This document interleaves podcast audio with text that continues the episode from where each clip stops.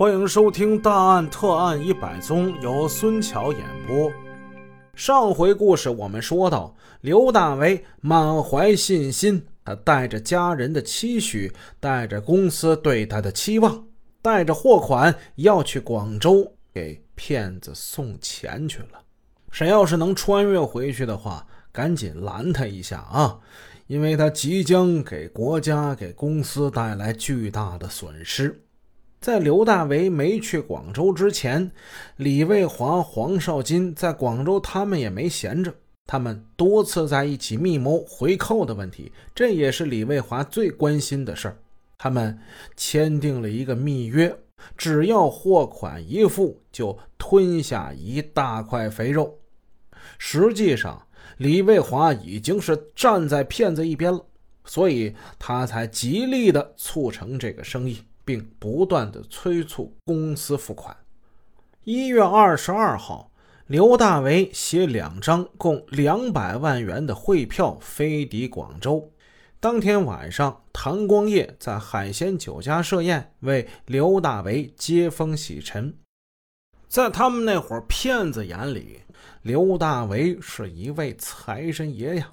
财神爷要给他们送钱来了啊！那怎么的也得好好的招待一下，破费点不算什么。谭光业还送给刘大为、李卫华每人一条小型玉龙船，船再小，它也是玉的呀。这东西很显眼。刘李二人把他们存放在了宾馆之内，房间里只剩下这两个人了。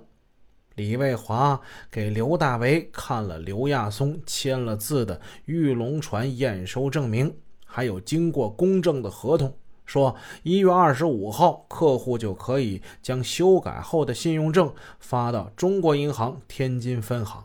刘大为就问：“哎，你看那个客户信用证，他他能不能改呀？”刘大为问出的是一个关键问题：这信用证不改，沈阳化工进出口公司太被动了。李卫华很有把握，没问题啊，没有问题，付款吧，不然他们就把那个船卖给深圳了，那咱们这生意就砸了，是吧？刘大为取出了两张汇票，交给了李卫华。沈阳化工进出口公司资金周转捉襟见肘，这笔钱呢是向银行贷的款。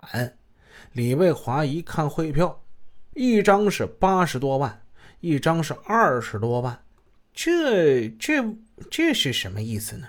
为为什么要开两张呢？刘大为递了个眼色，老练的说：“这样不是便于提现金吗？”稍停之后，他又问道。回扣的事儿，你你谈的怎么样了？李卫华本来是不想告诉刘大为，但又想到他既然已经是来到广州，必然会跟谭黄二人接触，接触之中难免是露出来，便有所保留的对他说了。刘大为就急着问了：“哎呀，这回扣的现金怎么能把它提出来？”刘大为掩饰不住对这个问题的关心，他也盯着这钱呢。李卫华说：“嗯，谭光业他应该是有办法吧？”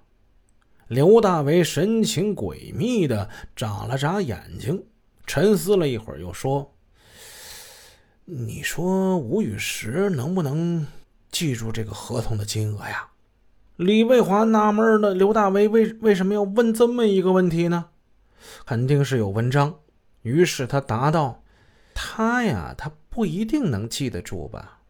刘大为低声说：“魏华呀，魏华，你得问问谭光业，能不能把这个合同的总额呀，再给他加大一点然后提出一些现金。那你可以再重新跟他签一个合同，旧合同呢不让公司知道，把货款。”咱们给他加大百分之二。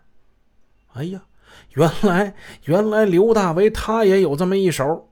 李卫华明白了，刘大为这么做意味着什么啊？他也想吃一笔。好，行，在李卫华的角度，他不怕他吃一口，就怕你跟我作对。俩人正谈着呢，黄少金走了过来，他们的密谈也就停止了。刘大为很自负的向李黄二人说：“我来了，钱都带来了啊，什么事都好办了。你们看我这个人办事怎么样啊？”黄少金巴不乐得有个恭维他的机会呢。哎呀，刘经理呀，办事就是有魄力啊！刘经理，这是刘大为让黄少金在谭光业面前这样称呼的。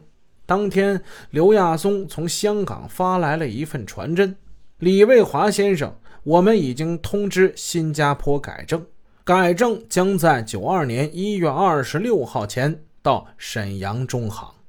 谭光业这边拼命的催货款，刘亚松在那边用改信用证大吊胃口，内外配合不可谓不紧密。”看过传真，这李刘二人十分高兴，因为再有四天家里就可以收到信用证了。也就是说，做成这个生意就万无一失了。刘大为看见李卫华与谭光业签的合同中有一条是验货后需方晚付款一天，即罚合同总额的万分之五。嗯，这还有什么可怕的呢？他说道。付款就付了吧，啊，免得他们总催咱们，是不是？实际上，刘李二人都同意现在就付款，他们绝不是为了公司的利益着想，而是各有所图。这就是吃回扣者的普遍心态。在走廊上，刘大为遇见了黄少金，黄少金抓住这个机会，把他拉到窗边，见四下无人，悄声说道。刘经理呀，咱们这个生意可以了吧？刘大为微笑点头，哎，可以，可以啊！你的佣金呢？我们一定付给你。黄少金嘿嘿一笑，哎呀，有钱大家一起赚吗？刘经理，我的佣金呢？我只要一半啊，另一半给你跟魏华，好不好？这个诱惑力是太大了，也是刘大为早就惦记的。当时便没有拒绝。当晚，刘大为向李卫华提出，在原货款总额上加大百分之三，然后呢，从唐光业那里提出现金，由他们二人跟黄少金各得百分之一，把这钱给他分掉。对于刘大为的提议，李卫华自然表示同意了。他们两人都想从中捞些好处。